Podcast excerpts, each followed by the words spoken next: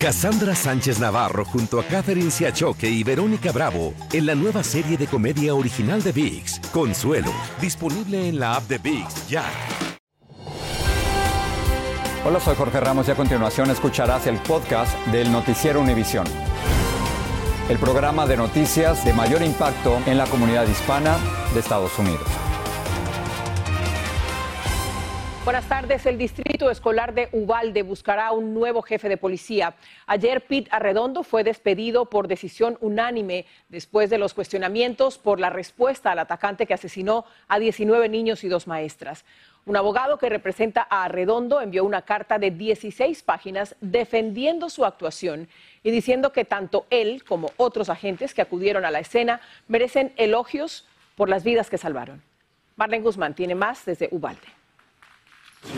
Residentes de Ubalde dicen que la destitución de Pete Arredondo les da un aliento de esperanza, pero sienten todavía hay más batallas por ganar para hacer justicia por las 21 vidas que se perdieron y evitar que esta tragedia se repita. Hicieron muy bien en, haberlo despedido porque pues, por lo que hizo hay mucho rencor ahorita, mucho rencor. Porque se imagina matarle a sus criaturas nomás porque las familias de las víctimas no están del todo satisfechas y piden un castigo más fuerte por las malas decisiones que tomó el día del tiroteo. Para mí, yo digo que él debe pagar tiempo en prisión. En parte del documento de 17 páginas que envió su abogado dice, el jefe Arredondo es un líder y un policía valiente que junto a su equipo que respondió a la escena deberían ser elogiados por las vidas salvadas en lugar de ser desprestigiados por las vidas que no pudieron proteger a tiempo y no por falta de esfuerzo aumentando la indignación de familiares. Así como la comunidad de Uvalde presionó para conseguir la salida de Arredondo, pequeños sobrevivientes alzaron sus voces en la reunión del jueves pidiendo que otros policías que fallaron en actuar a tiempo el día de la masacre, por decisión propia, dejen sus cargos.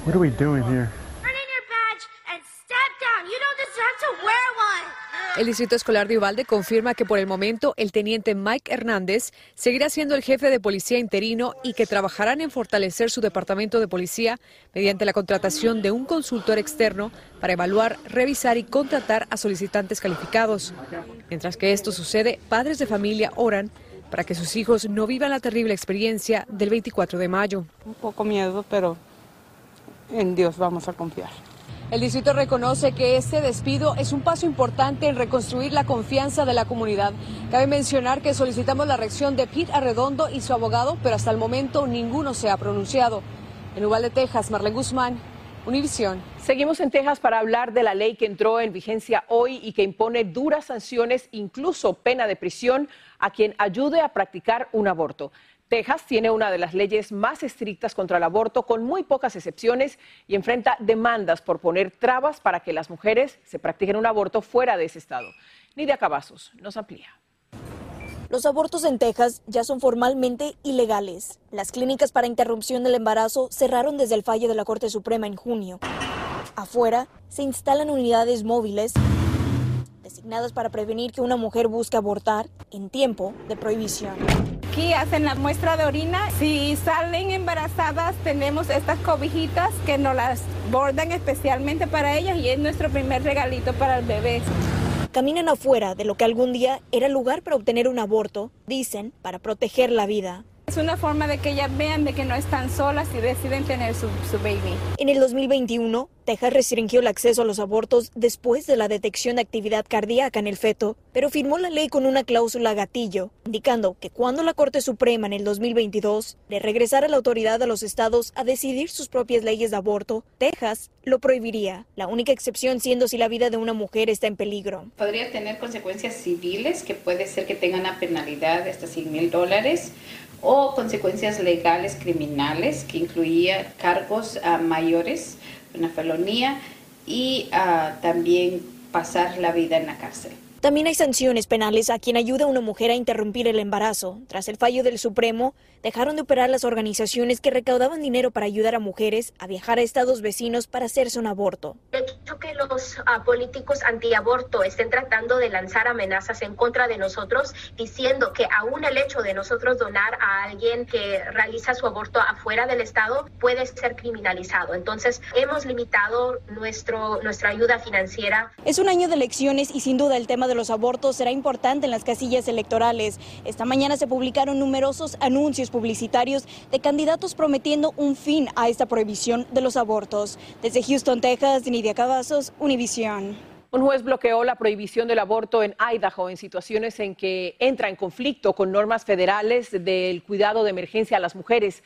La estricta ley contra el aborto iba a entrar en vigor en Idaho hoy, pero el gobierno del presidente Biden le pidió al juez suspender una parte de la medida que prohibía darles tratamiento médico de emergencia a aquellas embarazadas que no pudieran pagarlo. El Departamento de Justicia le entregó hoy a un juez una versión editada del documento que usó para solicitar la orden de registro de Mar-a-Lago, la residencia de Donald Trump en la Florida. El juez se la exigió porque quiere autorizar la publicación del documento y como nos informa Claudia Uceda, el magistrado ya tomó una decisión. El mismo juez federal que firmó y aprobó la redada del FBI en Mar-a-Lago ahora ordena que la declaración jurada que fue tachada y presentada a él por el Departamento de Justicia sea publicada el viernes. Creo que hay partes que vamos a poder entender eh, exactamente eh, qué es lo que estaban buscando, pero hay otras partes donde habla de la investigación, donde no vamos a poder ver eso. El juez federal este lunes reconoció que era posible que la versión editada o las partes tachadas fueran tan extensas que hicieran el documento casi incomprensible. En una audiencia la semana pasada, el Departamento de Justicia dejó claro que no quería que se publicara este documento porque podría revelar partes importantes de la investigación del FBI. Publicar eso no solamente le daría a Trump una, una advertencia de lo, de lo que viene en esa investigación, sino que pondría en peligro hasta las vidas de los informantes que están dándole esa información al Departamento de Justicia. Pero varios medios de comunicación abogaron ante la Corte por la divulgación del documento porque se trataba del allanamiento de la residencia de un expresidente. Trump ha criticado repetidamente el allanamiento a su residencia, ha indicado que ha cooperado y él mismo pidió que se publique la declaración jurada del operativo. Biden ayer negó haber recibido un aviso previo del operativo. Mientras tanto, el yerno de Trump, Jared Kushner, en una entrevista, negó ser el informante del FBI como habían sugerido varios comentaristas. En Washington, Claudio Seda, Univision. La condonación de préstamos estudiantiles anunciada por la Casa Blanca ha despertado polémica. Se estima que unos 43 millones de prestatarios son elegibles para ese perdón. Muchos se pueden beneficiar del perdón de hasta 10 mil dólares en deudas de préstamos estudiantiles federales. Esa cantidad aumenta a 20 mil dólares si calificaron para las becas Pell. Pedro Rojas nos cuenta cuáles son las claves para saber si es elegible. El debate por la reducción de deudas de préstamos estudiantiles del presidente Biden se agudiza. Sabrina Cayazán celebró la decisión en las afueras de la Casa Blanca junto a un grupo de jóvenes. Luchamos ah, mucho por esto y estamos muy felices hoy. Yo debería haber hecho lo que muchos hicieron y no pagar, dijo Leila Swepper. Mientras la senadora demócrata Amy Klobuchar aplaude el plan que reducirá entre 10 mil y 20 mil dólares de deuda a más de 40 millones de personas, el republicano gobernador de Florida Ron DeSantis lo critica. Es muy injusto para quienes tomaron préstamos y trabajaron duro para pagarlos, expresó.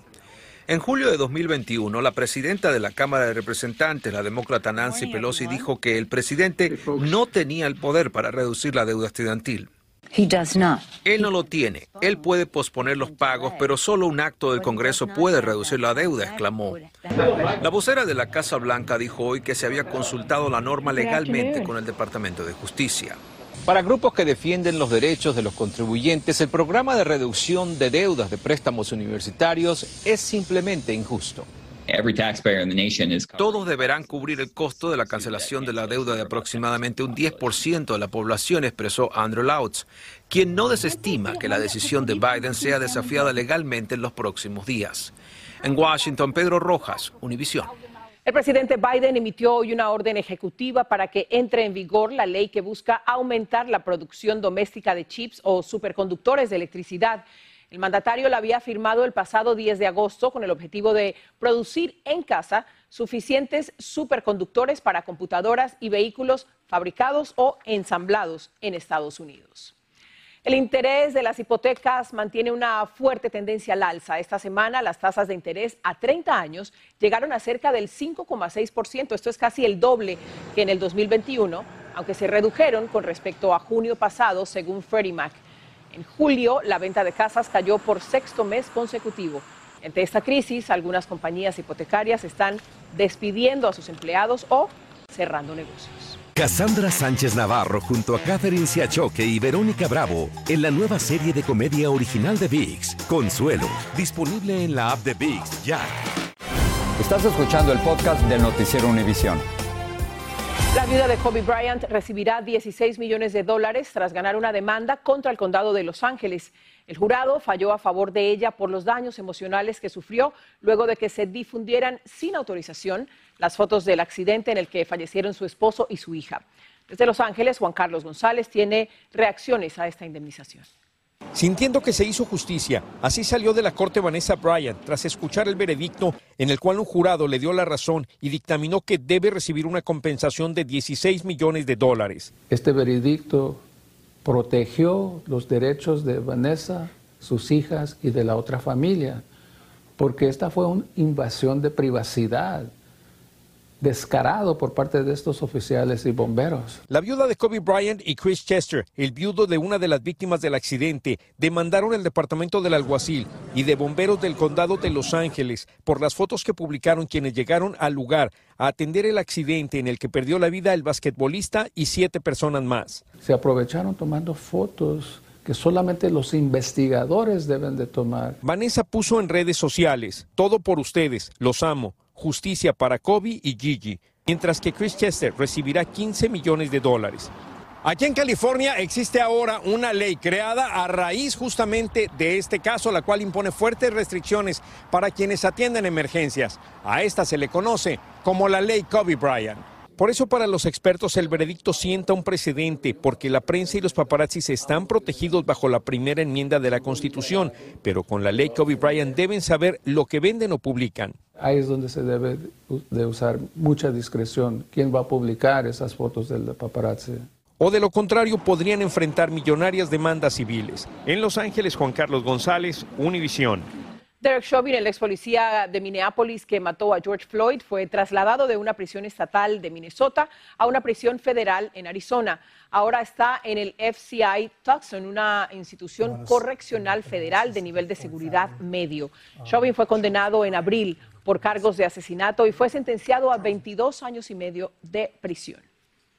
Un bufete de abogados de Denver demandó a Ghislaine Maxwell, la cómplice de Jeffrey Epstein, por honorarios legales no pagados. Esta demanda, por más de 878 mil dólares, incluye a su hermano Kevin Maxwell y a su marido Scott Burgerson. Maxwell fue condenada el año pasado por su papel en ayudar a Epstein a abusar sexualmente de menores de edad y fue condenada a 20 años de prisión. El ex jefe de seguridad de Twitter testificará en una audiencia del próximo mes en el Senado. Peter Satko alega que el gigante de las redes sociales tiene importantes problemas de seguridad con los datos de los usuarios. También acusa a los funcionarios de Twitter de engañar al Consejo de Administración de la empresa y a sus reguladores. Vamos a ir a México. Una balacera en el centro de Tuzantla, municipio de Michoacán, dejó al menos ocho muertos, entre ellos tres menores de edad. Aparentemente se trató de un enfrentamiento entre dos bandas criminales rivales. Habitantes de la zona dejaron constancia del violento incidente con videos que grabaron desde sus casas. Jessica Cermeño nos tiene las imágenes y también la reacción de las autoridades. La intensa lluvia de balas duró horas. Los habitantes de Tuzantla, un pequeño municipio de unos 14 mil habitantes en el oriente del estado mexicano de Michoacán, comenzaron a ver incendios en varios lugares.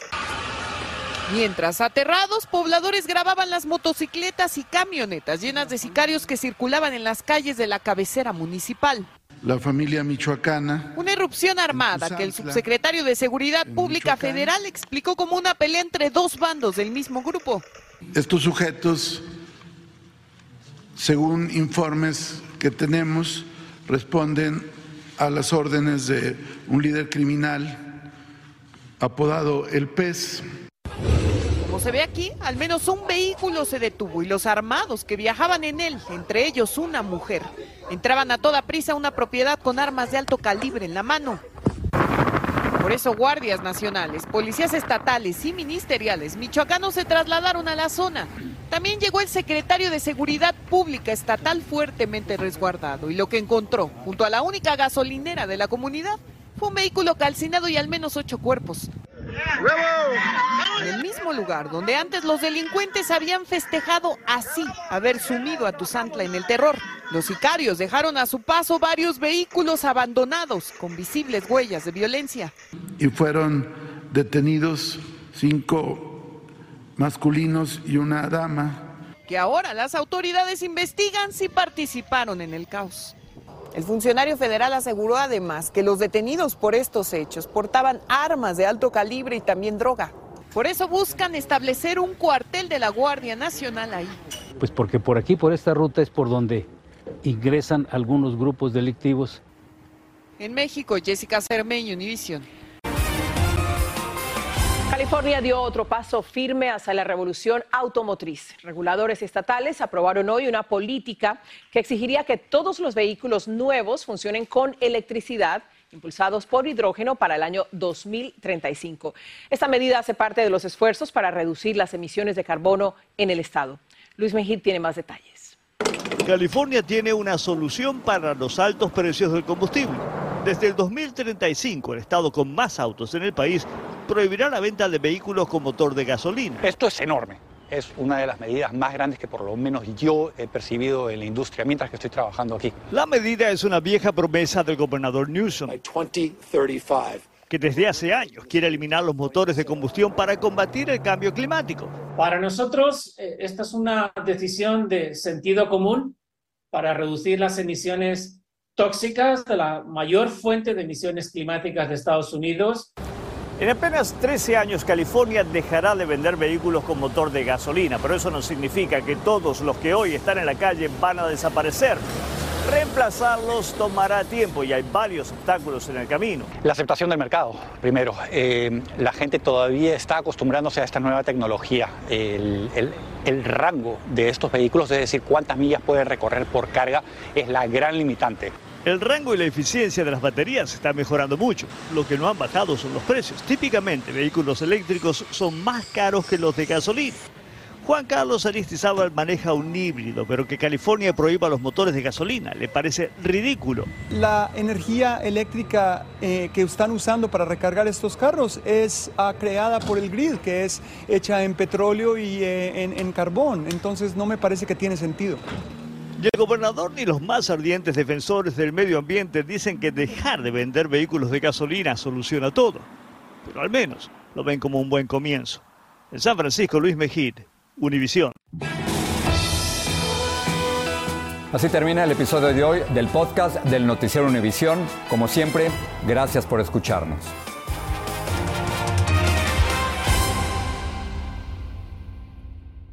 Cassandra Sánchez Navarro junto a Catherine Siachoque y Verónica Bravo en la nueva serie de comedia original de VIX, Consuelo, disponible en la app de VIX ya.